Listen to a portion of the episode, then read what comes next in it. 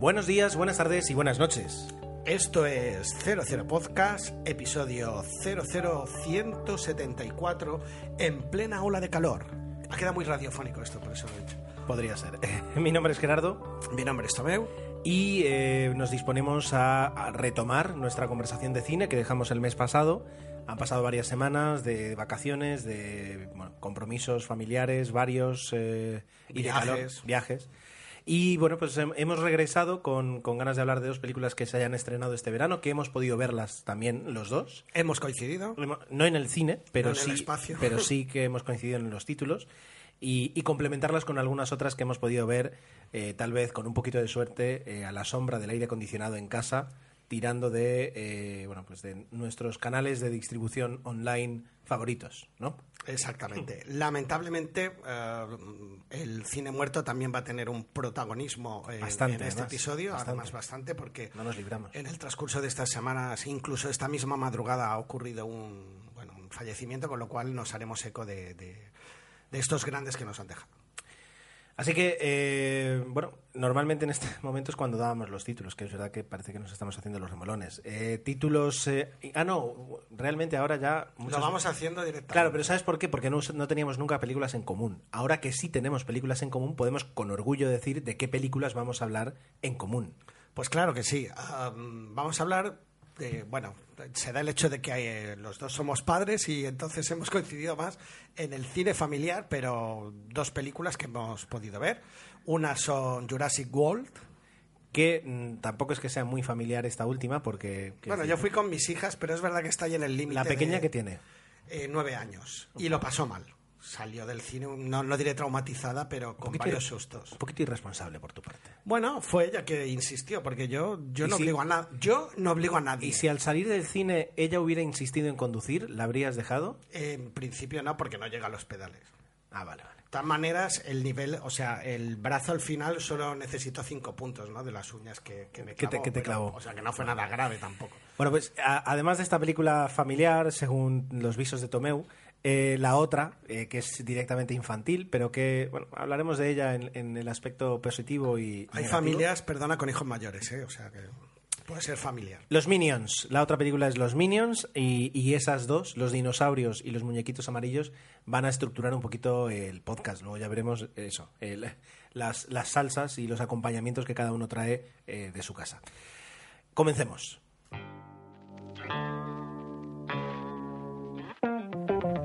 Y empezamos eh, en este menú cinéfilo eh, por los entrantes. Así que Tomeu nos trae la primera bandeja. que ¿Qué es lo que trae? Pues mira, como hemos mencionado al principio, que, que yo había estado de. Bueno, hemos hablado de viajes, yo había estado de viajes, he estado en Euro Disney concretamente, y tuvimos la oportunidad de ver un pase especial exclusivo que solo puedes ver si entras en el parque de Ant-Man, de unos 10 Ajá. minutos. Y la verdad es que estuvo súper chulo, porque claro, no era un simple, un simple pase, sino que te daban unas gafas 3D, te metían en una sala de cine que estaba preparada donde la butaca se movía, te tiraban aire, incluso te llegaban a tirar un poquito de agua. Y era una de las escenas del inicio, me imagino, de, de la película, no tanto a lo mejor del inicio, sino de cuando el personaje ya se convierte en Ant-Man, pues que estuvo bastante bien y me hizo, la verdad es que la película, mm, viendo el tráiler, viendo esto que he visto, que luego te ponen el tráiler entero, me hace bastante ganas, me parece una peli que va a ser refrescante, nunca mejor dicho, de cara al verano. Y creo que valía la pena mencionarlo. Yo mm, tengo ilusión por verla. Se estrena, bueno, hoy estamos grabando en jueves, se estrenará mañana y cuando digáis esto, pues ya se habrá estrenado. Y sí que está dentro de una de las que yo tengo fichadas para, para el verano. Sí. eh, es verdad que a lo mejor en, en estos últimos años hay casi, casi. A ver, a los que les gusta este género no, pero a los que nos gusta el género, digamos, eh, de aventuras o de acción eh, estándar, pues a lo mejor ha habido un- una saturación incluso de. eh, de películas de superhéroes, de héroes, es decir, Marvel ha entrado con muchísima fuerza Es verdad. y eso tiene la parte positiva de, de, mm, de disfrutar de películas que en, en realidad están muy bien hechas y se pueden disfrutar y, y no, no, no decepcionan, pero también puede llegar un momento en que digas, no, mira, prefiero ahora mismo ver otro tipo de película de acción porque no es de este tipo el que más, el que más O disfruto. porque estás saturado. Yo comparto 100% lo que dices, pero me ha dado me ha dado la sensación de que de que esta va a ser diferente o, o tiene un plus que la hace diferente y por eso me apetecía. Es verdad que yo estoy ya un poco... Acabamos de ver Los Vengadores y ahora se va a estrenar, supongo que América, en el Capitán América 3. Pues que, que, que sí. Pero bueno, esta película me parecía, yo creo que le daba un punto diferente al tema de los superhéroes. A lo mejor me equivoco, creo que vale la pena. Y en contraposición, he visto el tráiler de, creo que es Batman versus Superman, y no me apetece ¿No? nada, curiosamente. No sé si la- es que el tráiler tiene mala pinta, no sé. La, la aceptación general que ha tenido ese tráiler, que si no oí mal se desveló en la Comic Con de, de Santiago. Sí, luego, bueno, hubo una especie de robado antes, pero luego oficialmente ya se presentó. Exacto, pues, perdón, ha sido, ha sido en general de, de cambio de opinión de mucha gente que, que- que echaba pestes de la película para acogerla con, con una esperanza eh, manifiesta. Pues a mí ninguno caso, de los dos superhéroes, ninguno de los dos me, me ha atraído, ni siquiera el guion, el formato. Tampoco acaba de entender muy bien el tráiler, evidentemente, pero bueno, ahí está. Bueno, perfecto. Dicho Hablaremos esto, de ella. Sí, llega el momento. Cuéntame, ¿qué? Bueno, como películas, venga, ah, tengo dos que no hemos visto, empiezo por una si quieres. Eh, Samba es una película francesa del 2014 en la que coincide eh, uno de los personajes de la famosa película comedia francesa que revolucionó ah, hace ya unos años, Intocable, eh, concretamente el actor Omar... Omar Sy, creo que se dice. Omar Sy, sí. Omar Sy, ay, lo he dicho bien. Y también ah, protagonizada por Charlotte ah, Gainsbourg, que le da el contrapunto. Mm, ¿Cómo calificaríamos a Samba? Pues sí, es una comedia, sí, tiene ah, toques románticos y también la podríamos definir como comedia social. La verdad es que la película está muy bien, él está muy comedido y, ob- y, y obviamente no puedes dejar detrás el trasfondo de lo que supone la inmigración. Además, nosotros estábamos a punto de ir a París y una vez que estás allí, eh, corroboras pues la situación en que viven estas personas. Me gustó mucho la película porque te ofrece un punto de vista ah, quizás en algunos momentos demasiado edulcorado, pero en otros no, bastante crudo, te muestra un poco la realidad. Luego eh, estamos ante una comedia y la trama va por otra vía. Entonces eh, dejamos un poquito de lado la crítica social y nos metemos en la historia. Pero eh, creo que trabaja muy bien pues, los diferentes puntos, ¿no? Y, la verdad es que es una película agradable. Claro, me habían dicho que era una comedia que te ibas a reír. No es así, no es una comedia para reírte como en Intocable, pero sí que es una comedia que, que, que, bueno, ah, tiene ese trasfondo social y que puedes pasar un buen rato. A mí me gustó, la, me gustó bastante, ¿no? Y creo que, que es mm, bastante recomendable y el actor está bastante bien, que curiosamente también luego aparece en Jurassic World, en un personaje secundario que no tiene Sí. quizás el peso que se merece en la película, pero que, De que hecho, ahí cu- está. cuesta incluso, es decir, estás tan acostumbrado a verlo en personajes como, eh, como el de Intocable. Yo no lo reconocí. O como hay una película de la última de Jean-Pierre Junet, eh, que ahora no me acuerdo el nombre, tenía un, un nombre curioso, que hacía un papel muy extrambótico, propio de una película de Jean-Pierre Junet, y en este caso eh, costaba, re- o sea, tuvimos que pensar varias veces, eh, sí, ¿no? ¿Es él? ¿no? ¿Es Es, él? efectivamente. Eh, sí, es el gato. Hoy eh, el podcast va a tener algún tipo de mm, condimento especial, siguiendo con este, con este símil culinario, dado que el, el- el calor manda, el aire acondicionado está justo ah, fuera de la, de la habitación y por tanto hemos dejado la puerta abierta. Niños, gatos y bueno, pues, eh, puede que entren, puede que entren en la, en la casa. Fe- Fenómenos extraños. Para- Paranormal Activity. Muy bien, pues eh, dado que no me das pie tú, me doy pie yo a mí Te mismo. doy pie, que es que me ha quedado al final la crítica un poco corta, pero bueno, es igual, eh, te doy pie a ti. Yo, a si veces no hace tiempo- falta decir más tiempo, te cosas tiempo. cuando realmente te ha gustado y, y has pasado un buen rato. como tú Lo he dicho. No, te quería dar pie. ¿Y tú, Gerardo? Bueno, yo voy a empezar con otra comedia, en este Bien. caso, y, y he decidido, la, la vi hace unas semanas, traer una, una comedia en mayúsculas para mí, eh, que yo creo que, que hasta cierto punto es película de culto. Corrígeme si me equivoco. Estoy hablando de Esta casa es una ruina, eh, una película de 1986 cuyo título original es The Money Pit. Pero, ¿cuántas veces la has visto? Porque no. Te diría incluso No, no. que no es la primera vez que la mencionas. Bueno, es, Sí, que si lo has hecho ahora ya Pu- muchísimos Claro, podcasts. ¿eh? puede ser que, que en 174 podcasts eh, haya hablado de ella antes. Mm, Puede ser. Cuando hablamos Porque del cine de los 80, seguro. si algún día, si, si iniciáis, si alguien nos escucha y decide comenzar mañana un podcast de cine, eh, lo cual pues es muy recomendable porque siguen siendo totalmente válidos y de hecho ahora están muy bien. Eh, no cuando empezamos nosotros también, ¿no? Pero, pero ahora han mejorado. Ah, ¿Cómo es? Eh, consejo de podcast veterano. apuntaos en un papel o en un Google Drive o en lo que queráis. Bueno, cuando, en 2007 había un Google Docs como mucho las películas de las que habléis. Porque luego pasan los años y no te acuerdas si has hablado de una o no. Tomeu tiene memoria para eso. Yo te diría que sí, pero bueno. Yo no. Alguna vez se me escapa. Yo, yo consulto a Tomeu, consulto a Susana. Oye, ¿y he hablado de esta película? Por eso digo que es verdad que ha estado presente esta película en el podcast, pero Pues que está bien creo. volver a hablar de ello, porque las sensaciones a lo mejor ahora son distintas. Bueno, la cuestión es. eh, quería hablar un poquito de esta película porque para mí es casi casi una película de culto. Yo creo que es, es de las más repetidas eh, en, televisión, de las que más veces hem- hemos podido disfrutar y que tiene una serie de gags y una, una serie de, clichés que, que se han mm, copiado, no tanto en el cine, sino en la vida diaria, ¿no? Es decir, eh, eh, yo creo que es, que, ha formado parte un poquito de la cultura de nosotros. Es una película protagonizada por Tom Hanks en una época en la que Tom Hanks, en esos 80, principios de los 90, realizó una cantidad brutal de comedias y, eh, Era conocido por hacer comedia.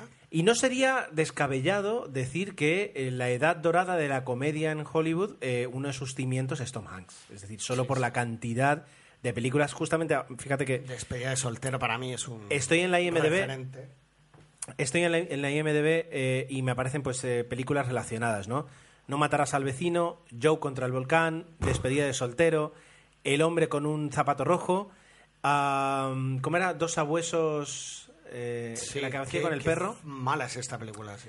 ¿vale? El- otra que se llama Los voluntarios, quiero decir, eh, una con Dan Aykroyd que eran dos abuesos despistados, ¿no? Era de dos policías, ahora no, no recuerdo el título en castellano. Eh, y más, ¿no? Es decir, hasta, hasta, hasta puntos en los que, bueno, yo creo que a lo mejor su última comedia, pues a lo mejor sería Tienes un email en el 98. Bueno, pero ya es una comedia más seria. Incluso los Lady, más adulta. Lady Killers de los hermanos Cohen. Sí, esto ya está- sería está por ahí. una- Pero bueno, una a ver, él no ha renunciado nunca a, a su, a su vis cómica y a, y a sus papeles de, de comedia, pero bueno, eh, eh, aquella época en la que, en la que pues, era uno de los nombres más importantes, pues eh, que hay Sí, que... luego lo veías en un papel serio y como que no te encajaba. Y luego Claro. ha resultado ser un pedazo de actor. Luego fue cuando nos sorprendió a todos, en realidad no, no es su primer papel serio, porque incluso lo tenemos, yo que sé, ahora se me ocurre en los 80, ¿no? La hoguera de las vanidades, no, no hacía para nada ese papel, pero cuando nos asombró a todos con sus capacidades, digamos, de interpretación, con Filadelfia en el 94 y gana el Oscar, ¿no? Es decir, bueno, la cuestión es que Sí, sí, ahí yo creo que fue el- una de sus grandes. eh, fue un, un cambio ¿no? de- en, en su, en su registro. La cuestión es que tenemos esta película am, del 86, ya digo, en plena edad dorada, con Tom Hanks, protagonizada por Tom Hanks y Shelley Long. Shelley Long, actriz cómica, eh, que luego yo creo que no, no vimos en los 90, vimos, no, no la vimos mucho. Vení- venía de una serie muy conocida que ahora no recuerdo. Eh, de Cheers, por supuesto. Por- ah, eso, Claro, ¿ves? por supuesto.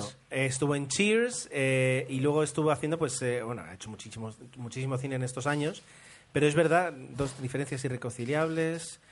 Estás muerta, cariño.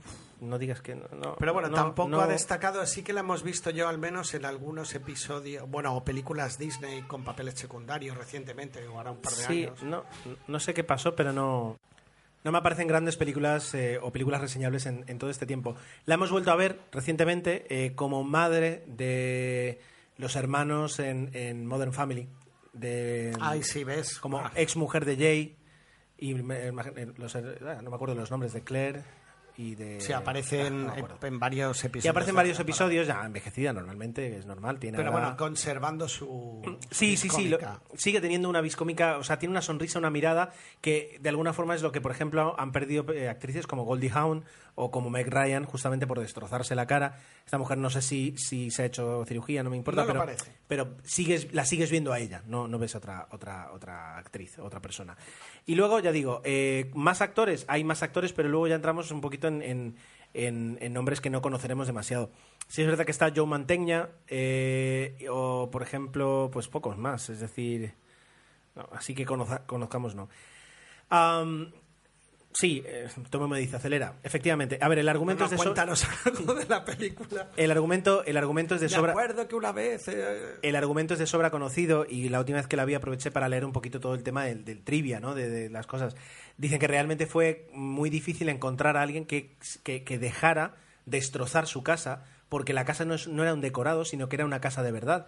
Y entonces lo que hicieron fue eh, cre- crear en la parte de atrás de la casa una fachada que fue la fachada que destrozaron eh, y luego estuvieron pues durante bastante tiempo eh, Destrozando. destrozando la casa, ¿no? Luego la arreglaron y que eh, se vendió la casa luego, es decir, las personas que vivían allí la vendieron y la vendieron además diciendo que era la casa de esta casa es una ruina, ¿no? En inglés se, se llama además The Money Pit, es curioso. Money Pit es, digamos, es el, sería el agujero que haces en el patio donde entierras tu dinero. Y tiene mucho sentido. Y de- incluso a día de hoy sigue habiendo un programa de radio en Estados Unidos que se llama The Money Pit, en referencia a esta película, y que es un programa sobre bricolaje, sobre la gente, la gente llama y hace consultas de bricolaje.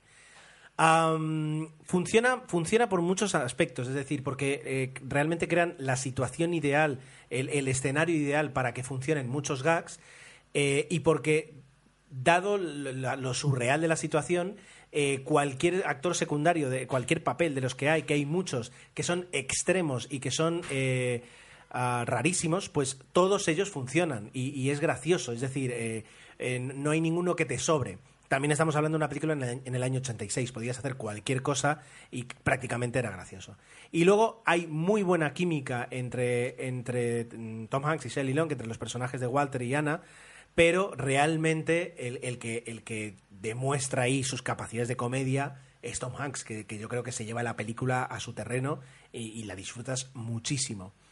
Yo creo que es, es eso, es decir, ahora mismo se ha quedado como una, como una comedia de, de clásica, no sé si de culto, pero como mínimo clásica, que no te importa volver a ver cada vez que, que la reponen. Pues, pues fíjate que yo. Eh, no, pero por un tema de, de aprensión. me- a mí estas películas me ponen muy nervioso, porque cuando empiezan a destrozar cosas, como que te pones en la piel y. y- y en, a- en algún momento en este tipo de películas digo, pero si esto es una comedia y tal, pero no me gustan. Y no digo que esta película sea mala, porque desde luego no lo es, y te ríes bastante, pero no la he vuelto a ver porque me ponía muy nervioso en el momento en que la vi dices, ostras, eh, cuesta, o sea, cuesta. Hay gente como Sí. yo que, que se cree que todo esto, digo, esto es un problema, ¿no? Y, y la recuerdo que, que- que estuve nervioso viéndola y me reí, jaja, pero digo, no, yo no quiero ver películas así. Realmente yo creo que hay un antes y un después de ver esta película si has hecho reformas en casa o no. Y, y una vez has bajado 50 sacos de escombros, como en los últimos meses me tocó aquí, pues ves la, ves la, la película desde un punto de vista diferente. Pero bueno, para mí yo creo que es eso, es un clásico y, y se sigue reponiendo porque se sigue disfrutando. Así que No, y está bien recordar pues que, que Tom Hanks viene de la comedia y que era un género que dominaba y que nos dio grandes películas. Que... yo creo que sigue dominando en algunos aspectos. Sí, sí, Bueno, pero no, bueno, que su no. origen viene más de ahí, eh, ha ocurrido con muchos actores, pero en Tom Hanks es un ejemplo claro. Sí, de hecho es un habitual en Saturday Night Live y, y tiene ahí la, su, su, su vis cómica. Ahora estaba mirando a ver si había algún en, se- en su filmografía, si había últimamente alguna alguna comedia, pero no, yo creo que no, que de momento no.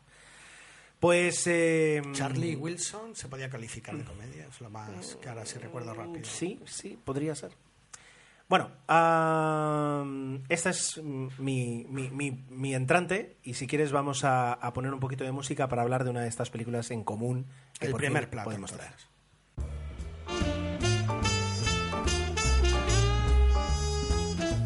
Saltamos de, de un género como es eh, la comedia a un género como es el cine de acción barra aventuras, que es donde yo eh, clasificaría Jurassic World. Ah, y voy a dejar, ya- a ver, eh, rápidamente, ¿te gustó? Sí, A mí no. Empieza tú. Bien. Bueno, me gustó, a lo mejor era porque mm, ya la habían puesto bastante a much- en muchos blogs y tal, y yo decía, jo, pero salen dinosaurios. Y sí que fui con la expectativa, o sea, tenía la expectativa alta por los trailers y luego baja porque una vez estrenada sí que había oído bastantes, ah, bueno, más críticas negativas que positivas, pero había críticas positivas, con lo cual digo, bueno, voy a juzgar yo. Me encanta, ¿no? Cuando eso sucede. Hay Sí. una película que sí o sí tenemos que ir a ver y luego no sabremos realmente si estoy en el bando de los buenos o de los malos. Pues yo creo que bien, creo que bien, con bastantes peros. Sí que hay defectos en la película, pero realmente lo que te vende te lo da bastante bien. Es una película para ir al cine y es una película que te mete de lleno en un parque temático y en un mundo totalmente distinto y creado donde aparecen dinosaurios. A mí, a mí ya me has conquistado con eso. Si eso lo sabes hacer bien, ah, voy a ser, es verdad que voy a ser menos objetivo o voy a ser más mm, sub, ah, ¿cómo era? Bueno, voy a ser más generoso a la hora de valorarte, ¿no? Porque ya me has conquistado. Pues sí, en mi caso ha ocurrido así. Ah, las actuaciones, mm, pues Chris Pratt me parecía que iba a estar peor. No está bollante, pero yo creo que le da un punto de canalla, pues que la- a la película le viene bien. La actriz protagonista, aunque vaya toda la película con tacones, pues yo encuentro que también le da el contrapunto en una relación que ya está hipertrillada en el cine, sí. Entonces, esa es mi crítica. Eh, estamos ante un guion que por qué tienen que aparecer dos niños y por qué se tienen que perder los niños y por qué los niños por aquí y los niños por allá. Ya hemos hablado de los niños en la primera, la segunda y la tercera. Mm, hazme algo distinto. Y ahí es donde yo creo que se equivocan, porque intentan jugar a la baza segura de vamos a repetir los esquemas, sobre todo de la primera parte, para enganchar a la gente. Y les sale, pero no les acaba de salir bien. Y yo, y yo creo que de ahí vienen un poco la, la- la mayoría de críticas. Pero lo que es el, el tema de lo... Bueno, y luego es verdad que el tema de cómo resuelven la película a nivel de, de- bueno, del desenlace también me parece bastante flojito. Pero el inicio, lo que me encantan de las películas de Hollywood, el inicio que te mete de lleno dentro del mundo y tal, me pareció fascinante. Yo me, me, me quedé ahí alucinado. Ya, lo que pasa es que eso. A ver. No es suficiente, quizás. No, eso es lo más fácil. O sea, el plantear el universo, el eso pequeño universo bordan donde se va a desarrollar la película, eso es lo fácil. Luego, lo que haces eh, es lo complicado. A ver, eh, yo entré con, con- Entramos, Susana y yo, con muchísimas ganas eh, y con unas expectativas altas eh, en cuanto a entretenimiento. Es decir, pensábamos que iba a ser una película que nos iba a entretener muchísimo. Es decir, teníamos esa, esa- esas ganas de que nos gustara, es decir, sin, sin querer criticarla. Y es de esas películas que, que no, Pues yo fui igual, ¿eh? no tienes más Bueno, sin remedio tanta expectativa.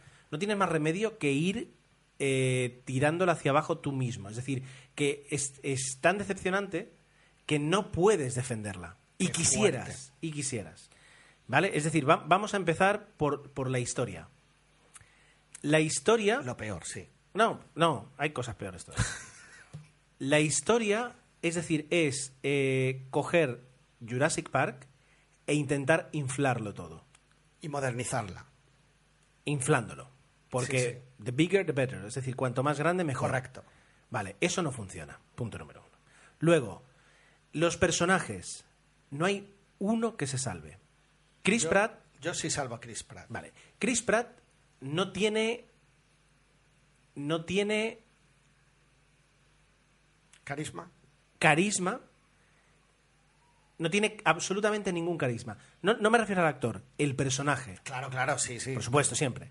Personaje de, de Owen no tiene el más mínimo carisma. Es decir, va por ahí intentando ser el duro de la película, pero a la vez siendo un renegado y no da la talla. El personaje no da la talla. No estoy de acuerdo. Es decir, hay una escena, para no hacer spoilers como es tradición, en la que él va en moto, en- tirando hacia el final de la película. Vale.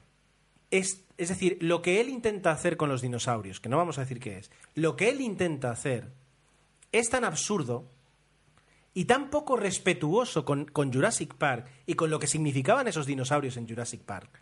Es decir, el cambio de cuidado este dinosaurio a cómo aparece ese dinosaurio luego.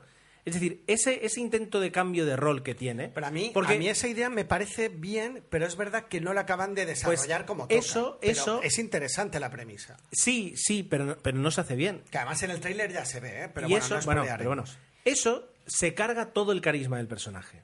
¿Vale? Es decir, eso por una parte. El personaje de Claire, de Bryce Dallas Howard, más estereotipado, más encuadernado. Brutalmente estereotipado, Vale. sí. No existe. Es decir, no da el más mínimo juego que eh, poner a un maniquí. Porque, porque no tiene, porque no tiene. Porque se va a mover siempre entre los, en- entre los 20 centímetros que tiene. El dueño del parque no le llega ni a la suela de las botas de, Rich- de Richard Hammond. De Sir- Richard Hammond era, de- bueno, del actor de Sir Richard Attenborough. No le llega ni a las botas. No tiene el más mínimo. eh, Vamos, ese Richard Hammond tenía. Jo, tío, es que me das argumentos. ¿Vale? Es decir, y luego los chavales. Bueno, eh, en eso se parece mucho Jurassic Park. Mal casting y mal doblaje. Y más estereotipados todavía en el, hey, vamos, no sé, yo paso, soy adolescente y tal, y el otro... sí, sí, pero luego "Soy serás hermano". amigo mío. ¿No? Es decir, y seguimos, pum, pum, pum, pum. Es decir, todos, es decir, entonces te quedas de repente sin personaje y con una historia que lo único que intenta es ser más grande. Es decir, es en Jurassic Park, es, en realidad es una de las cosas por las que es famosa, es que siendo Jurassic Park tiene 14 minutos de dinosaurios en toda la película. Entonces dijeron, no, no, aquí vamos a tirar de servidores, vamos a tirar de diseñadores, venga, dinosaurios a tropelem. ¿Para qué? ¿Para, pa- para qué? Pues yo encuentro que salen pocos, imagínate. Bueno, pues lo que te quiero variedad, decir- o sea, poca variedad. Es decir, luego, como no tienes historia, aparecen esos dinosaurios y no puedes hacer nada con ellos porque están ahí mm, pululando y haciendo cosas, pero no te, no te causan el más mínimo miedo. Luego, todo lo que engloba a la sala de control, a lo que ocurre en la sala de control, también vueltas sobre los tópicos, es decir, vamos a hacer un refrito otra vez, eh, no te sorprende absolutamente en nada.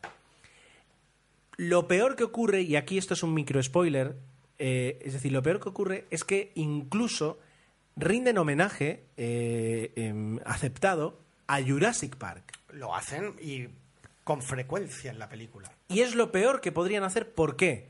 Ostras, Porque cuando estás viendo estás Jurassic cargando. Es que cuando estás viendo Jurassic World, Yo ahora, lo que dice Gerardo, pensarlo en positivo y esa es mi valoración. cuando estás viendo Jurassic World y de repente te ponen elementos de Jurassic Park, es cuando es, es que yo en ese momento cuando, cuando dije echo de menos a Jurassic Park. Me indigno. prefiero 10 veces ver Jurassic Park. De hecho, ayer por la noche, en casa, que justo la encontramos no sé en qué canal, vimos otra vez Jurassic Park. Y solo por hacer una breve comparación, porque ellos la hacen. De hecho, en, el- en uno de los making of, Steven Spielberg hablaba de las dos.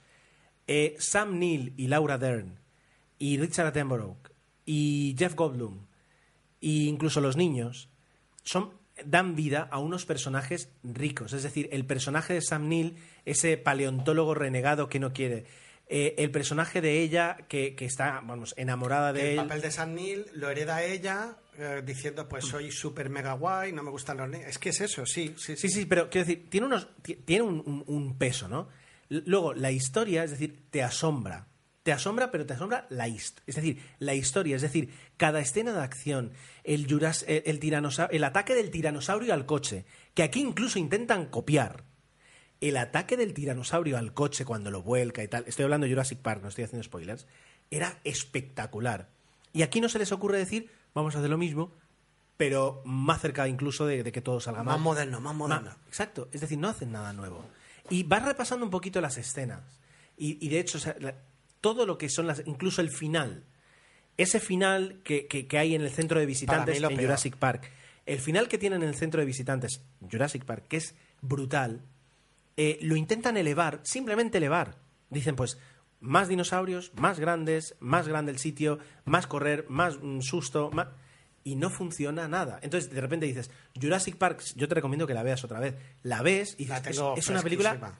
Redonda. Es una película que además juega con algo que es verdad que es un, es un problema ahora, y es que eh, en el 93 nos pusieron, mm, ¿cómo es? Nos pusieron dinosaurios en la pantalla y alucinábamos. Y en 2015 te lo- nos lo ponen y decimos, bueno, ¿y qué? Aparecen en Ya, pero fíjate que Ese- ese es la, el problema la propia película en un momento dado da respuesta a eso.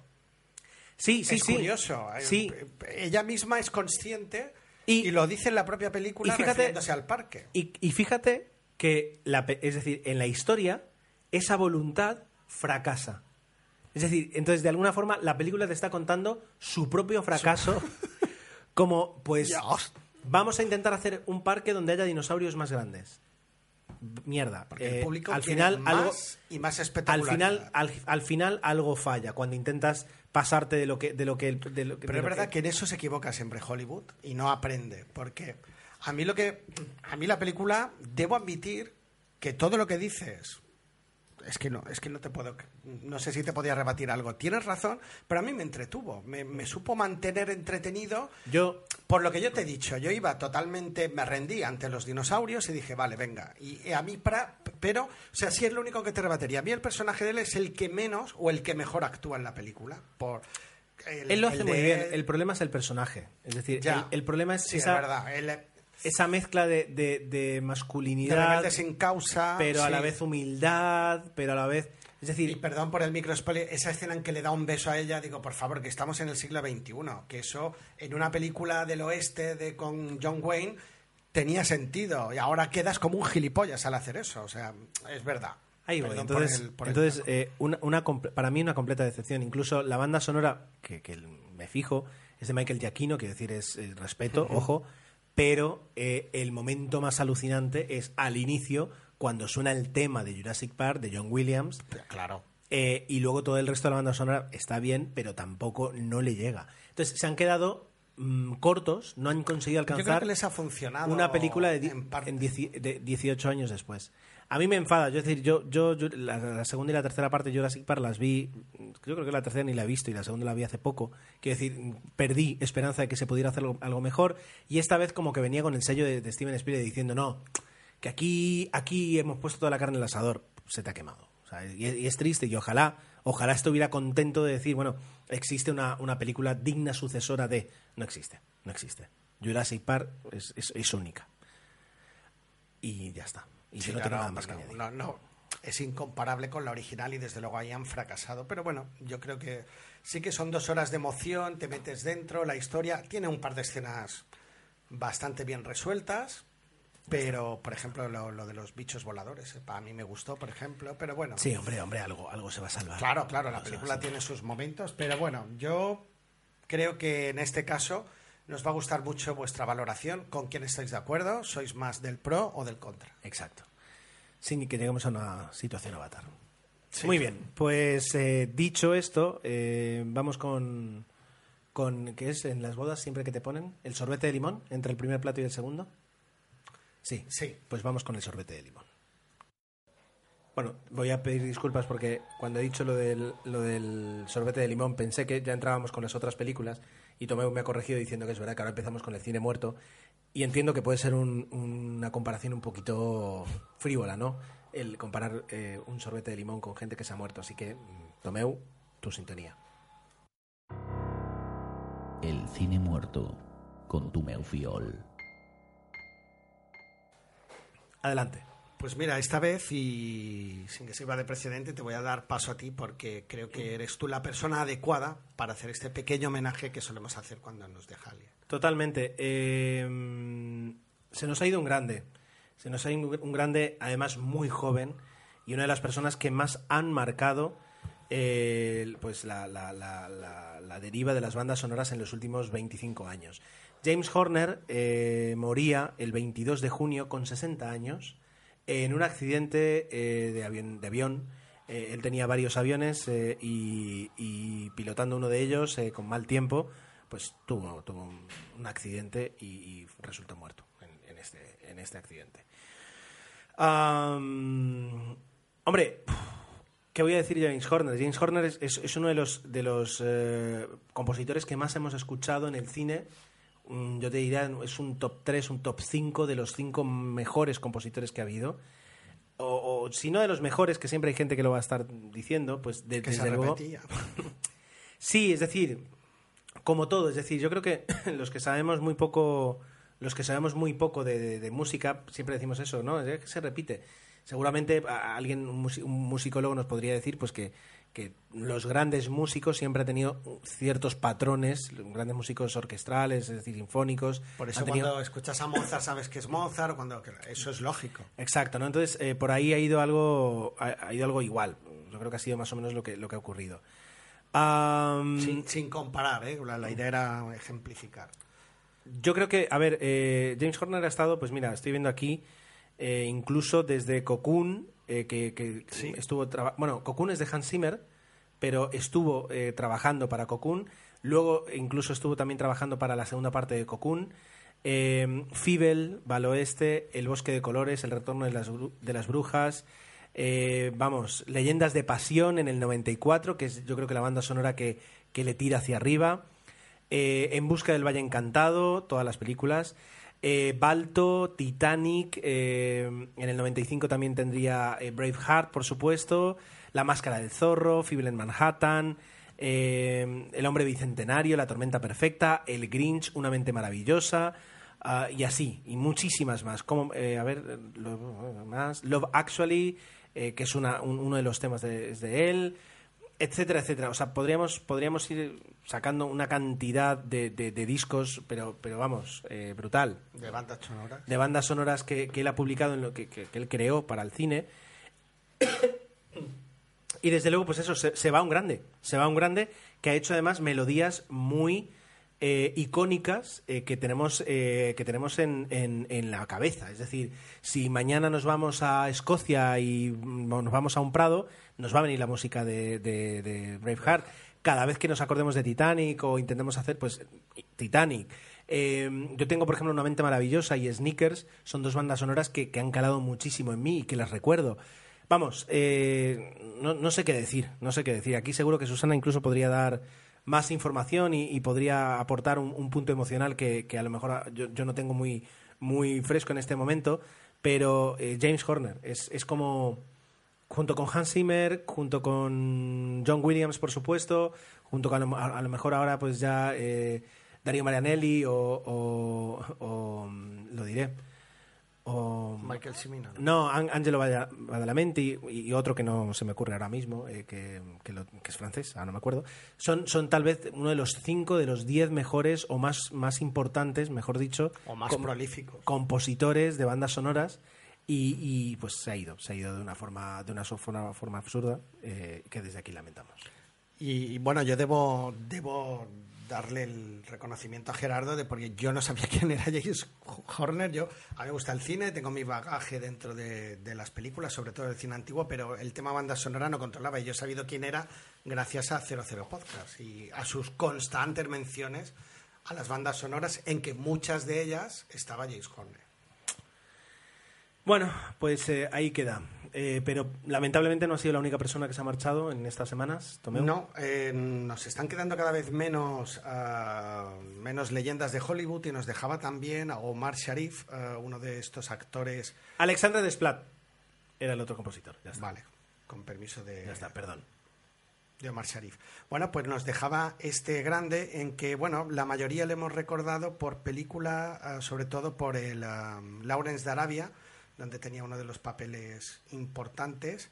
Y, yo, por ejemplo, le recuerdo curiosamente en Top Secret, que hacía el papel de espía, hacía un papel secundario y obviamente no es su obra mejor, pero sí que estos actores pues los recuerdas pues, en algún momento de tu vida dices, pero si es el actor que hizo eh, una de sus grandes películas, Doctor Sivago, y, y- y le veo aquí, ¿no? Y, y nada, es un hombre muy prolífico, que es verdad que en los últimos años de su carrera no tanto, pero aquí do- donde más triunfó pues era en la década de los 60, 70, ¿no? Donde hizo la mayor parte de, su obra. Y que nada, que nos dejaba aquí o- otro grande, ¿no? De Hollywood. Totalmente. Y por último, esta noche eh, teníamos eh, de aquí en Madrid, pues una no, perdón, en España, una Aquí noticia, sí, una noticia triste eh, sobre el fallecimiento de un actor español que todos tenemos en la memoria.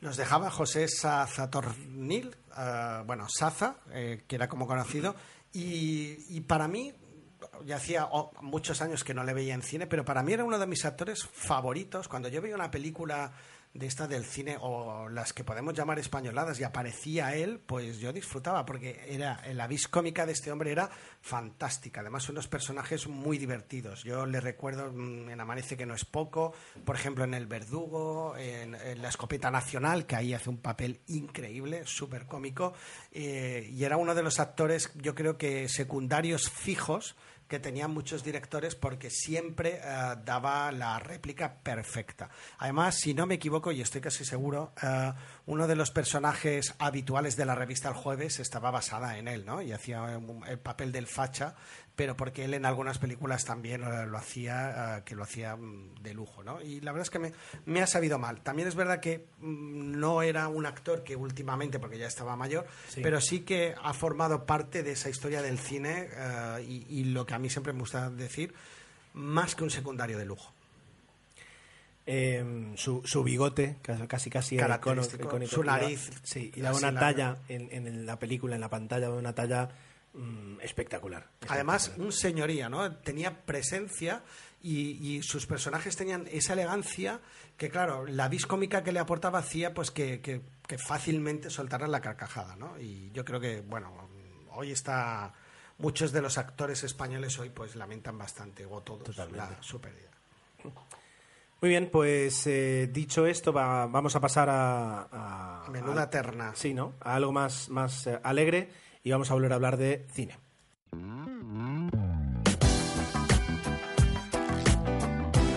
Venga, la peli más reciente, eh, la que vi, bueno, he acabado de ver hace poquito, es America Sniper, o como se ha traducido aquí en España, el francotirador. Una película, eh, la última película dirigida por Clint Eastwood, en la que eh, él ya no sale eh, como protagonista, ya decía él que no iba a aparecer más en sus películas. Y aquí nos, eh, nos cuentan un biopic, es un biopic con tintes de drama y sobre todo bélico, y como absoluto protagonista de Bradley Cooper.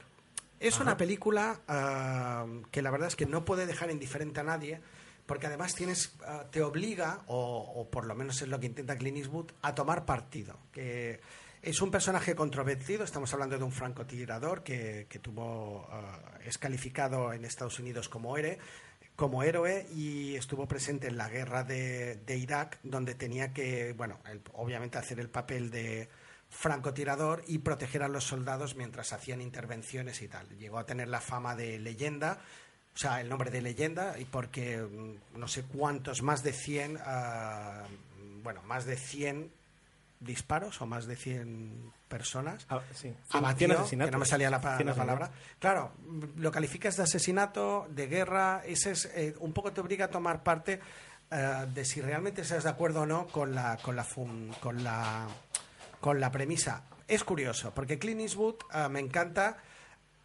a pesar de que en la película sí que yo creo que resuelve muy bien toda la parte bélica, pero la parte familiar es la que peor le peor lleva en la película, sobre todo por el personaje del hermano que, que queda muy desdibujado, pero bueno, eh, te obliga a tomar partido desde la primera escena, brillante. Dices, vamos a ver, Claro. eh, vas a ver una escena donde él, el francotirador, Me imagino, sí. os cuento y no os digo cómo acaba, ve una, una mujer y un niño.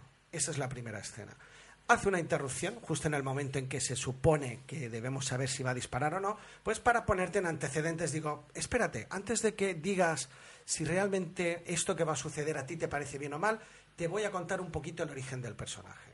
Y es cuando ah, ya te metes en la película y, y considero pues que eh, está bien. La película la divide como en los cuatro viajes que hizo el personaje e insisto, la parte bélica creo que está muy bien resuelta. A mí las escenas bélicas es un género que no me apasiona, pero considero que aquí están muy bien resueltas y a mí me, se me hizo bastante entretenido.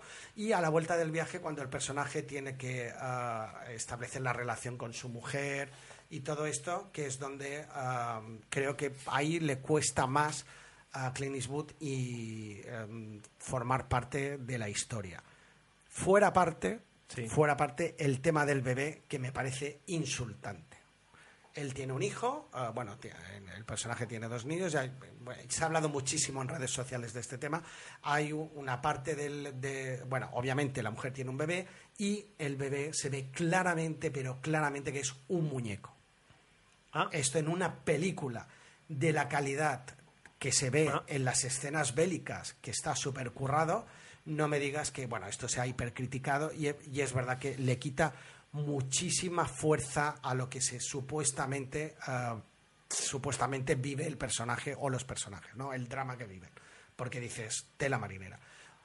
Aparte de esto, que, que es verdad que canta muchísimo y que, que ha sido muy criticado, yo creo que la película ah, está muy bien interpretada. A mí me gusta mucho Bradley Cooper porque se sale totalmente del personaje, hace de un hombre muy... Además, yo creo que ha engordado para la película, se ha puesto cuadrado y cuesta empatizar con él. Yo, desde luego, mm, tomo partido, no os voy a... Bueno, no estoy a favor de, de- de estas cosas, pero también es, también es comprensible el trabajo que él tenía. Y está muy bien porque ah, de se- Bradley Cooper creo que se mete muy bien en el personaje y tiene momentos para mí brillantes. Hay otro momento en que tiene que, que disparar a un niño, toda esa escena, eh, aparte de la escena inicial que os he comentado, es, o sea, a nivel del personaje es un plano fijo de lo que él ve, o sea, eh, es total y luego un poco el cómo evoluciona. A mí me gustó bastante. Quiero decir, la película me gustó mucho las escenas de acción, me gustó mucho Bradley Cooper, pero es una peli que yo creo que no va a gustar a todo el mundo. Y además, claro, te obliga a tomar partido y, y- y realmente decidir si, si estás ante un héroe o, o, como tú has dicho, ante un asesino. Esa es la. También hay que resaltar que en la película, en el lado contrario, hay el mismo personaje que también podemos tildar de asesino y obviamente todo el mundo lo tilda de asesino. Lógico, pues que el que esté del lado de Irak vea que Bradley Cooper o el personaje también es un asesino. Pero claro, claro. Y Bueno. esa lucha de ellos dos también es interesante. Sigo teniendo muchas ganas, todavía no tenido el momento para verla, pero tengo Creo muchas que ganas vale la pena verla. Es Clint sí, sí, Eastwood, sí. es Bradley Cooper. La peli no te va a dejar indiferente. Totalmente. A ver si, si puedo encontrar ahora un hueco y, y entra por ahí. Bueno, pues eh, yo traigo una película, pasamos de Bradley Cooper a Tom Cruise, una película de- del año 2002, ya tiene 13 años. Tus fíjate. actores ochenteros. Tienes que actualizarte Sí. un poquito, Gerardo. Sí, puede ser, pero bueno, es que es una película, la, la- también de Tom Hanks a Tom Cruise. la pillamos. Para el próximo podcast haré un poquito un, mono- un monográfico del tema de la oferta de cine que tiene Movistar TV ahora, que también he hablado un poco en Tecnologistas de ella. Pero eh, la verdad es que ahora estamos viendo bastante cine en casa, gracias a, a que tenemos muchas películas disponibles por ahí. Y el otro día eh, Perdona que te pasamos interrumpa, ¿es oferta gratuita o 9 euros al mes. te incluye series y películas o, las series aparte? La serie es 5 euros. O sea, 14 euros al mes. Eh, 14 euros al mes. ¿Y te incluye algún estreno? ¿Pelis Canal- de estreno? Canal Plus estreno. Sí, todas las pelis que, que- que estrena Canal Plus. Sí. Vale, vale, perfecto. Entonces, no pagas un alquiler por, yo qué sé, si ahora se estrena la última Samba, que es una película. Bueno, aparte tienen ellos su, su sistema de alquiler que tú puedes pagar, etcétera, etcétera. Ellos aparte te ofrecen eso. Vale, vale. Está, digamos que hay tres tramos. El tramo del alquiler, el tramo de las pelis plus, que es verdad que tardan un poquito más, y luego el de las pelis. Pelis normales, sí. Lo veo caro, pero bueno. Tú ya lo valorarás. Mm, Ya lo valoraré. La cuestión es que cayó por, por la pantalla, y nos quedamos viendo la Que, Minority perdón, Report. yo pago 5 euros por series y películas. Lo que luego habría que comparar Pero realmente el catálogo. Tú, por Wacky, ¿no? En Wacky. Lo que pasa es que ahora no se ve bien No- y seguramente me daré no de baja porque se ha actualizado la versión. No creo que puedas, eh, ¿cómo se dice? Que puedas Competir por com- series. Creo que no, es ni, verdad. Ni por cine. Pero estamos hablando de 5, de 10 euros de diferencia. Yo me conformo. Sí, pero luego si ves el catálogo que tiene Zombie, eh, te vas a- Claro. te No, no, a no, supongo que sí, pero el de Wacky empieza a ser muy grande, ¿eh? O sea que Bueno, va mejorando. Perdón, ya no te No, no, no, no. Cuestión, esta película 2002 tiene 13 años ya, parece mentira, eh, pero la sigues viendo y sigue convenciendo mucho. Para ser una película de Tom Cruise está bien, quiero decir. Y eh, me he quedado con ella y quería hablar con ella sobre todo por, por, por lo que significó en su momento y por lo que hasta, hasta cierto punto sigue significando. Leí ahora en el trivia que eh, meses antes de iniciar, el, eh, incluso ca- casi casi años antes de iniciar todo el tema de, de esta película, eh, Steven, Spielberg, Steven Spielberg reunió tres años antes, exacto, reunió a un grupo de expertos para que le dibujaran cómo iba a ser el año 2054.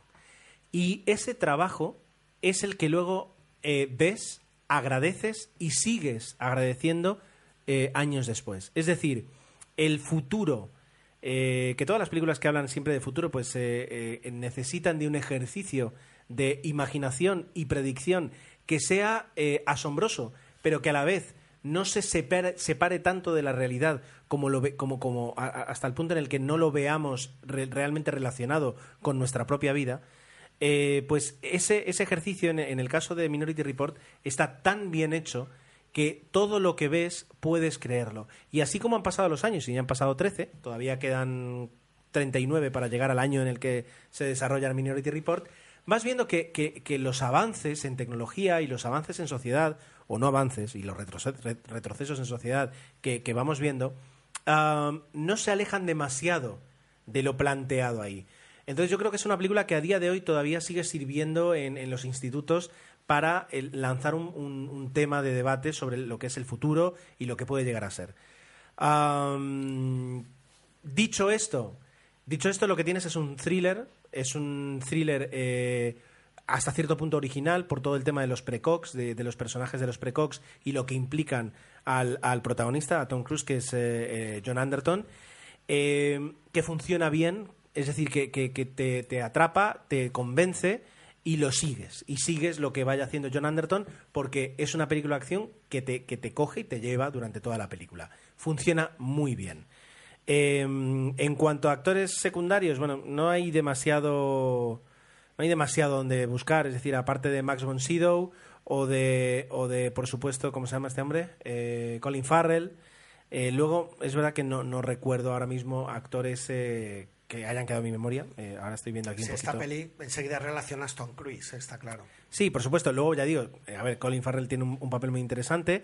Eh, es curioso, acabo de verlo aquí. Jim Rush, que es el, el decano en Community, tiene un papel aquí de técnico. No, ten- tendría que volver a verla para ver si, si descubro dónde está. Y eh, ya digo, habrá actores, pero ninguno que ahora mismo me, me venga a la mente. Eh, tanto por, por la acción que se. Que, tanto por la historia como por el universo donde se desarrolla la película, a mí me convence mucho y, a mí cada vez que la he visto me ha entretenido. No hay nada que, que se me salga, ni tampoco veo un Tom Cruise excedidamente excedido eh, dentro de lo que es su capacidad de, de- interpretación y, a lo que nos tiene acostumbrados. Así que es una película muy interesante para ver que 13 años después sigue funcionando. Es que el otro día, um, ahora estoy con Luis, mi compañero de trabajo, Luis Ramos, que tiene el blog de cine, planos y secuencias, que vamos come- comentábamos y, y hacía, yo era diciendo, es que Tom Cruise tal, y él me hizo la reflexión, digo, para, digo, recuerda que las últimas películas, las más recientes que hemos visto, Oblivion, por ejemplo, y un par de estas, vuelve a ser el Tom Cruise más comedido que nos ofrecía este tipo de películas como Minority Report, que tiene eh, Sí. un personaje que no intenta ir al extremo como, Sí. Como la famosa película que ahora, ahora no me sale el título, pero que estaba en Valencia y hablaban de, de- de- de la Semana Santa. Eh, no es Misión Imposible 2. Mm, Sí, sí, sí, sí, te lo digo yo. ¿Era esta? No, creo No, que no, no. no. Misión Imposible otra. 2. Bueno, es De igual. John Woo. Eh, no, te equivocas, no es esta. Hemos hecho una parada para, para aclararnos y mientras que yo me refería a las escenas de la mezcla que hicieron entre Fallas y Semana Santa de Misión Imposible 2, Tomeo se refería a las escenas de Semana Santa que he rodado con Cameron Díaz en una película del 2009, creo que fue, 2010, que es Night and Day en, en inglés y en castellano no sé cómo la doblaron. Noche y día o algo así. ¿no? Algo así. Bueno, sí. Vale, ya está. Este, este Bueno, problema. pues eso, que eh, ha vuelto un poco a ese cine de un poquito más comedido y, la, y me recordaba mucho cuando estabas hablando, digo que es verdad que lo hemos vuelto a ver en las últimas películas que ha hecho recientemente y, y eso está bien. Ahora veremos la nueva de Visión Imposible, que va a ser inevitable que vuelva a haber escenas de exceso, pero que bueno, que a mí la verdad es que me apetece volver a ver. Es- Los que a mí Tom visto- Cruise me gusta. Los que hayamos visto la última película de Misión Imposible, recordaremos que es una película que ya es graciosa, es decir, y que ya Roza el... Sí, sí, sí, tiene la parte positiva de las películas de acción, así que por esa parte, genial. Muy bien, eh, algo más, yo por mi parte nada más que añadir en Minority Report, Eh, tú ya has comentado la tuya, así que eh, encaramos el final con los Minions.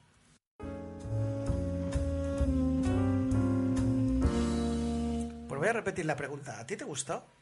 A mí me ha gustado, sí, sí, sí, sí, sí. La he encontrado, la he encontrado ajustada a lo que ofrecía, es decir... A mí no. A ti no, O sea, que tenemos aquí el contrapunto. ya veo, ya veo.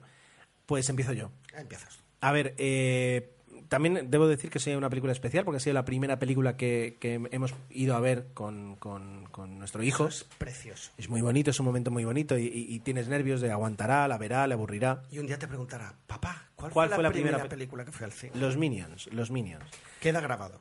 Eh, queda grabado, sí. Bueno, pues dicho esto, me gustó ¿por qué? porque eh, llevan tres películas y no se han cargado los personajes. Estamos lejos de un Ice Age, por ejemplo, o de, o de, Nos han Ma- cargado que de te refieres, Madagascar. que siguen vivos. No, no, no, que, que- que no han hecho ninguna barbaridad con los personajes ni, ni han, buscado una historia totalmente absurda. Es decir, parten, por ejemplo en Madagascar, ya las segundas partes de Madagascar fueron chungas y ya no puedo decir en la película que hicieron con los pingüinos que, no- que per- perdieron toda la gracia que tenían los pingüinos. Con los Minions. Pues por ahí voy yo. ¿eh? No, pues para mí no. Con los Minions corrían ese riesgo y sin embargo te presentan, te explican el origen, eh, te explican todo lo que sucede con los Minions, eh, lo cual es muy divertido. Y, a partir de ahí lo único que, lo, único que tienes es una historia sencilla eh, que les permite a ellos moverse y ir cometiendo todas las equivocaciones y todas las tonterías que, que los Minions pueden ir haciendo. Y en el transcurso de ese movimiento se va desarrollando la película. Ah, empieza en un punto, termina en otro, no buscan algo muy rebuscado, eh, tampoco pueden hacerlo porque no, es decir, se hacen entender, pero no hablan, por lo tanto nunca pueden abandonar la barrera de personaje simple eh, y, tienen un juego diferente. Por compararte con los pingüinos, los pingüinos hablaban y eran muy inteligentes, por tanto les- te puedes complicar la vida de la forma habitual y fracasar, como es el caso, pero en este caso se complican la vida de una forma diferente, tienen que hacerlo sin perder lo que es un minion de verdad y no lo pierden. Y eso es lo que yo mm, celebro. Por último, eh, los que sí hablan, que es en este caso los personajes que los rodean, como pueden ser Scarlett Overkill y su, no, y su novio Herb, eh, y la familia que, que aparece al principio, cumplen muy bien su función. eh, están en la órbita de lo que es Gru, de, de los personajes divertidos de Gru. Los doblajes de King Gutiérrez y Alexandra Jiménez en castellano están bien, no, no, no desentonan para nada. Y, y ya está, es decir, es una película donde... Kim me parece un poquito plano, pero bueno.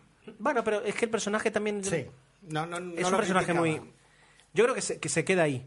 Se queda ahí. Y celebro que no intenten eh, sobrecomplicarse. Es decir, sino que, que- que saben que con los Minions nos, nos reímos de, de sus pequeñas tonterías y que la historia tiene que mantenerse hasta cierto sentido simple. Y no me sentí defraudado en la película. Es decir, eh, no puedo esperar más de los Minions y sin embargo, tal y como termina, creo que han creado una- una- un ambiente perfecto para desa- desarrollar más películas. Espero que no. Yo espero que sí.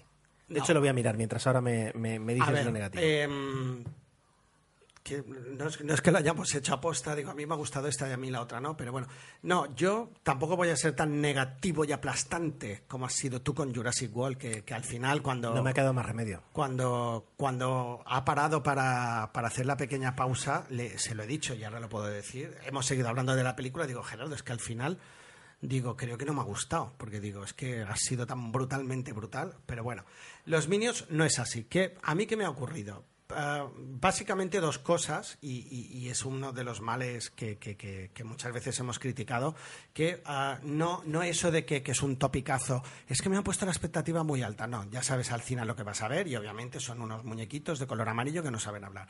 Pero ¿qué ocurre? Que el exceso de publicidad que les han dado han hecho pues que prácticamente todos los gags los haya visto antes. Y me han hecho mucha gracia. Cuando los he visto en la tele digo, ostras, qué bueno, ostras, qué gracia, ostras, qué divertido. He llegado a ver la película y como esos gags ya los había visto por repetición, ya no te ríes, no te hacen tanta gracia, aunque están muy bien. eh, me doy cuenta que a lo largo que va avanzando la película estoy diciendo, ostras, no me estoy riendo. Digo, es que esto ya lo he visto, es que esto no sé qué. Entonces, claro, es verdad que la peli no le puedes dar un guion más currado y tampoco es necesario porque es una peli infantil, o sí, no lo sé, porque mira a Pixar cómo lo hace, pero eh, era una sucesión de gags que como el 80% ya los había visto, el otro 20% pues no me acabó de hacer gracia porque obviamente es imposible que te hagan gracia todos los gags de la película. Entonces a mí se me fue desinflando a medida que la iba viendo. Mi mujer se durmió directamente y yo pues es mis hijas se lo pasaron en grande y les encantó, pero a mí a medida que iba viendo la película pues no, no, no me sentí cómodo, no me reía y me defraudó. Me defraudó yo creo que por eso, por, por, por falta un poco más de originalidad. Creo que la idea es muy buena, eh, es- era necesario hacer este spin-off, porque yo creo que lo merecían igual que los pingüinos, y a mí me, me saturó la publicidad previa, y eso creo que me la chafó. Yo intento evitar esto, pero hay películas que es imposible eh, hacerlo, y en este caso. Y, insisto, tiene momentos brillantes e hilarantes, pero el conjunto a mí se me quedó flojo. Hombre, eh, es una película que ha estado rodeada con, de muchísimo merchandising. Pero mucho. Y puede, yo entiendo que puede quemar.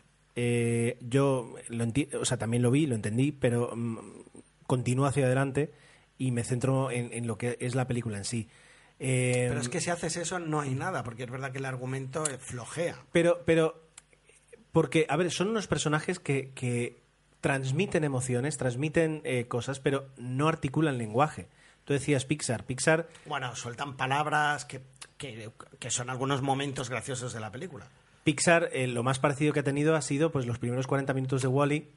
Brillantes, por otro lado. Claro, ya, bueno, pero, pero porque Wally es un personaje tierno, eh, dulce, Bueno, y, sin embargo aquí se puede hacer. Y aquí, Bueno, pero aquí, y no critico eso aquí, ¿eh? No. aquí incluso la, la- el- el- la línea temporal que recorren al inicio de la película, que te explican cómo llegan hasta dónde llegan, es muy buena. Es decir, eh, a mí me ha gustado. Es decir, yo tienes que tiene que gustarte estos personajes. A mí la verdad es que los mínimos me causan especial si a mí me simpatía. encantaron en Gru, bueno, a todo el mundo. Este, y yo creo que les han tratado bien, que no han destrozado lo que son los Minions, que se podría hacer. Ahora está viendo que ya está anunciada eh, Gru 3 en 2017 y van a volver a tener. Que seguramente tendrá más protagonismo. Y en tendrá esta más protagonismo porque ya tienen una historia y porque ya tienen un pasado, así que totalmente interesante. Eh, pero bueno, tampoco la voy a defender a capa y espada porque, porque es lo que es, es una comedia. Es una peli familiar. Que, Sí, que totalmente. yo, desde luego, sí que a lo mejor Gerardo nos va a recomendar que veáis Jurassic World. Yo sí que os recomiendo ver Los Minions porque es verdad que es divertida Claro. y es la peli perfecta para ir en familia. Totalmente. Es una peli ideal en ese sentido. Pues eh, ya está, acabamos aquí. eh, y Tomeu nos trae dos comentarios que hemos tenido en el blog. eh, seguimos con nuestras redes sociales muertas, lo cual no nos extraña para nada. Así que, Tomeu, adelante. Sí, os, dos comentarios. Uno de Luis, de Luis Ramos, que ya a lo mejor por ser compañero de trabajo ya no cuenta. Sí, ¿Será sí que eso? cuenta. ¿Será eso? Pero bueno, nos comentaba decir que muy buena confección del podcast y, como no, el contenido también. Comparto, y, y lo hemos hablado mucho eh, tomando café, ah, Luis y yo, la fascinación de- con la que salió del cine tras ver Mad Max. Alucinante, y dice que no, no recuerda haber salido de una película de acción de tal manera, ¿no? 120 minutos de pura acción. Y dice que quiere que remarcar la gran actuación del camaleónico Tom Hardy. También debo decir que tiene debilidad eh, Luis por Tom Hardy. Que como Tomeu sabe, tengo. Bueno, lo pone aquí además. Como Tomeu sabe, tengo predilección. Os animo a ver películas suyas como Lock o la recién estrenada El Niño 44, que es una película que yo tengo pendiente y que tiene muy buena Ajá. pinta, como thriller así también bélico ambientada en la, creo que en la Segunda Guerra Mundial. Bueno, sin que sirva de precedente, eh, Spider Jerusalén nos ha dejado un comentario que no es el más largo que ha hecho en su historia. Olé. No sé si por el calor o por qué tal, pero ahí está y bueno, no lo criticamos, sino que en todo caso lo alabamos. Eh, hola a todos desde una puta montaña. Tomorrowland no la he visto y no sé qué pensar. O puede estar muy bien o ser un truño. Es verdad que de esta película ha habido más críticas negativas que positivas. Yo estoy del lado, no sé, he tenido mi época de positiva y la verdad es que Tengo son- miedo. tanto Jurassic World como Tomorrowland mm, me las esperaba a lo mejor peores y tal. Sí que es flojita Tomorrowland, ah, pero a mí me gustó. Y Tengo la miedo. parte de Tom, ay, de, de George George Clooney, Clooney. hay un par de escenas muy buenas. También mm, decían que desaparecía en la película y que luego volvía a aparecer. Bueno, es igual. Yo creo que, que ahí está. Jurassic World, con ganas de verla, aunque difícilmente podremos fascinarnos como hizo la primera. Pues si has escuchado a Gerardo, eh, no te va a fascinar como la primera. Los Vengadores 2, la primera me encantó, con ganas de verla. Ah, bueno, pues en la misma línea que la primera. Mejor o peor, en la misma línea. Dando la nota 2, la primera estuvo bien, es graciosilla, espero, espera que fuera, que esperaba que fuera muy mala. La segunda parte viene a ser un poco lo que, lo que decíamos y has explicado con Jurassic World, de que querer inflar algo que ha funcionado bien, aquí hacen lo mismo y yo pienso que no es tan redonda como la primera, pero que también es una película divertida. Whiplash, por fin una película que ha visto. Ah, me gustó bastante, aunque pueda parecer la típica de superación con maestro duro y que lo es, al menos es poco es poco más original y no todo es de color de rosa. Me gusta cuando le hace la pelota fuera antes de entrar en eh, cómo es su familia y es y luego dentro. Mm, no sé si lo he leído bien o lo he leído mal, pero viene a decir que hay una escena en que le hace mucho la pelota y luego pasa algo que está muy bien. Pero bueno, Eh, no. Es brutal. Eso está muy es brutal. Ese momento sí que vale toda la película. Toda la película. Y luego toda esa escena hasta el final. Cine muerto. Christopher Lee. Para todo el mundo, ah, mira, aquí nos confirma que habíamos hablado de Christopher Lee, o casi todo el mundo será siempre Drácula. Para ser sincero, para mí es el Conde Doku y Saruman. Bueno, yo me quedaría más con Saruman. Mad Max. Acción, acción frenética, dos horas seguidas. Este sería el resumen. Me encantó. Salí del cine como todo el mundo. Alucinado. Están bien los actores, bien rodada, guion bueno. Destacaría sobre todo dos cosas. Muy de los 80, acción bien, hecha para entretener sin más, pero tampoco sin pajas mentales, ni chorradas de ahora. Y la otra, la fotografía. Me maravilló la película en una sala grande del cine. Es muy brutal. Esos rojos, naranjas, amarillos del día y esos azules de noche. Película muy buena sin pretender lo que no es acción y más acción bien rodada. Sin pretensiones, perdón. Lo que, lo que es acción bien rodada. Y es el ejemplo, a lo mejor, de lo que estábamos comentando con Jurassic World.